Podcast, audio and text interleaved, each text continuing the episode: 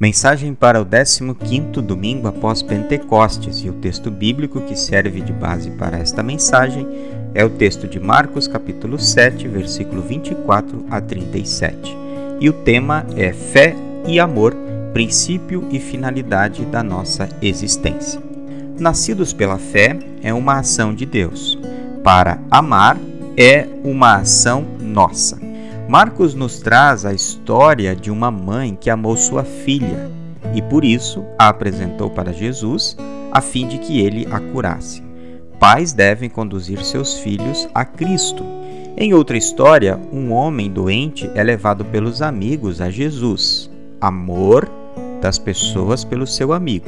E Jesus, por amor, sem exigir fé do homem, cura-o milagrosamente. Jesus foi para as fronteiras de Tiro e Sidom, cidades pagãs ao norte, na costa do mar Mediterrâneo.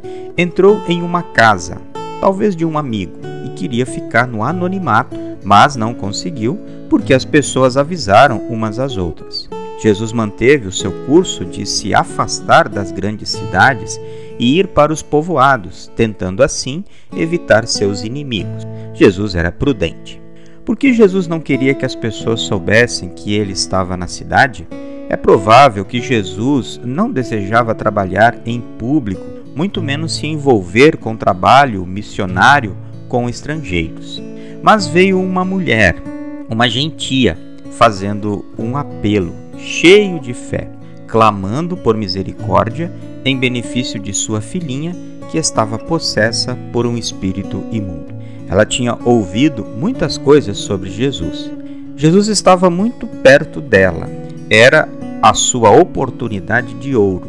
Mesmo sendo pagã, ela acreditava no poder maravilhoso de Jesus e que ele poderia ajudá-la. Caindo aos pés de Jesus, a mulher mostra a sua humildade. A mulher era pagã, no entanto, sua fé é aparente. Mas Jesus lhe disse: Deixe que os filhos comam primeiro. Não está certo tirar o pão dos filhos e jogá-lo para os cachorros. Os filhos são os judeus. A mulher não era judia. Os judeus vinham primeiro no que diz respeito à missão e ao ministério de Jesus.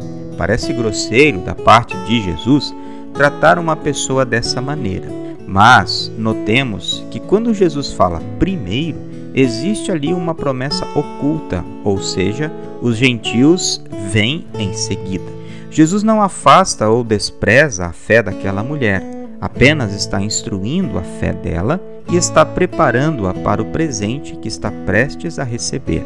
Quando Jesus fala em cachorros, a ideia presente é dos animais de estimação e não dos animais selvagens ou de rua. A diferença é vital. Naquele tempo, muitos cães não tinham donos e viviam catando lixo. Os judeus classificavam os gentios como sem donos e impuros, e por isso os gentios sempre eram expulsos do meio dos judeus.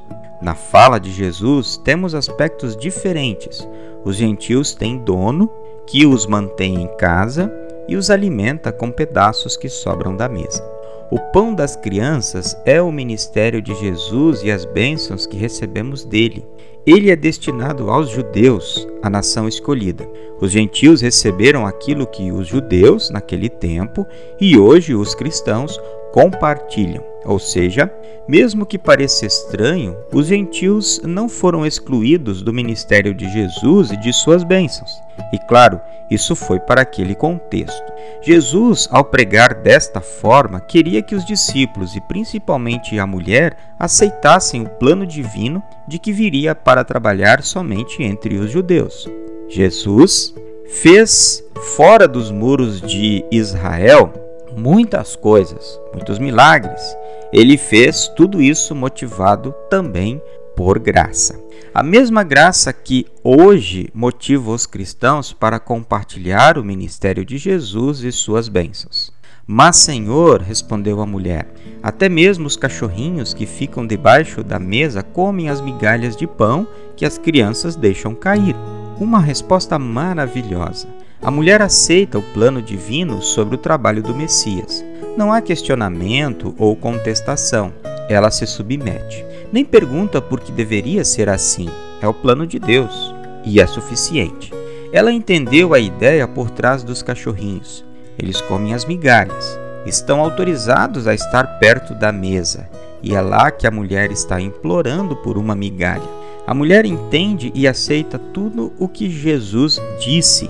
Isso é fé verdadeira. Jesus disse: Por causa dessa resposta, você pode voltar para casa. O demônio já saiu da sua filha. Jesus, diante de uma fé tão verdadeira, atendeu à oração da mulher, recompensou a confissão da fé. A mulher, ao voltar para casa, encontrou a sua filha curada, como Jesus havia prometido. No entanto, a cura da filha não foi uma conquista da mulher pelo fato de ter respondido corretamente, como num curso de acertou levou. A grandeza da sua fé foi aceitar submissamente e entender corretamente o que Jesus disse sobre a sua missão. A fé da mulher foi ótima para abrir seus ouvidos e mentes para a palavra de Jesus. Assim, ela conseguiu confessar sua fé. A fé é medida pela confiança que depositamos na palavra de Jesus. Jesus se encanta com uma confissão de fé verdadeira em palavras e ações. Jesus permitiu à mulher ver o resultado da sua fé. Vai para casa porque o demônio já saiu de sua filha. Ela foi e viu o milagre de Jesus. Quando foi que o demônio saiu da menina? Um milagre notável. O demônio obedeceu à vontade silenciosa e à distância de Jesus. O que ela pediu, recebeu. Você gostaria de saber mais sobre a vida daquela mulher? Será que permaneceu na fé? Como foi a vida da sua filha depois do milagre? Não temos maiores informações. O mais importante foi o encontro com Jesus e o milagre, e é muito provável que as encontraremos no céu.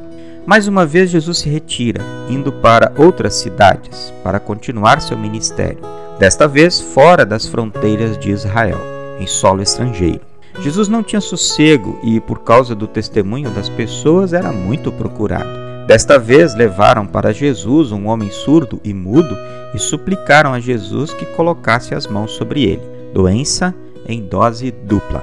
A forma de Jesus curar foi: tirou do meio da multidão, atenção total em Jesus. Sabe que Jesus está prestes a fazer algo por ele. Colocou os dedos nos ouvidos, tocou sua língua com saliva. Jesus usou a linguagem de sinais, que era simples e clara para o homem. Primeiro ouvidos, crer, e depois língua, confessar.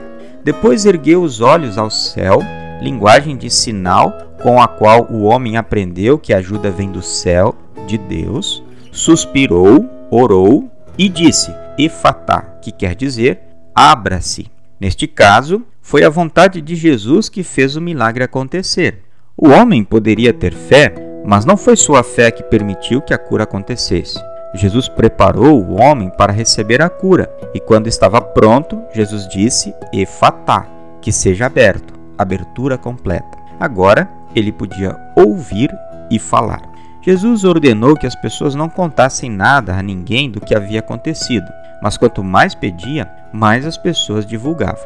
Jesus faz grandes coisas. Não sabemos exatamente o porquê de Jesus não querer que seus milagres fossem divulgados mas é provável que ele estivesse pensando no pouco tempo que tinha de ministério e que as pessoas iriam entender erradamente, ideias políticas e terrenas, o seu propósito como Messias. Mas as pessoas não se aguentaram e contaram tudo o que Jesus tinha feito por elas. As pessoas estavam maravilhadas com o que Jesus tinha feito por elas. Por isso não se continham e testemunhavam. O que elas receberam era mais que abundante, era além da medida. A maioria dessas pessoas não fazia parte do povo de Deus. O testemunho das pessoas era que Jesus fazia tudo de forma excelente. Ele podia fazer qualquer coisa. Aqui temos um eco de Gênesis 1:31. E Deus viu que tudo o que havia feito era muito bom. Fé e amor, princípio e finalidade da nossa existência. Se temos fé, podemos agir com amor. Amém. Eu sou o pastor Iderval Streloff, pastor da Congregação Redentor do bairro Moinho Velho, em São Paulo. Congregação Redentor, congregar, crescer e servir.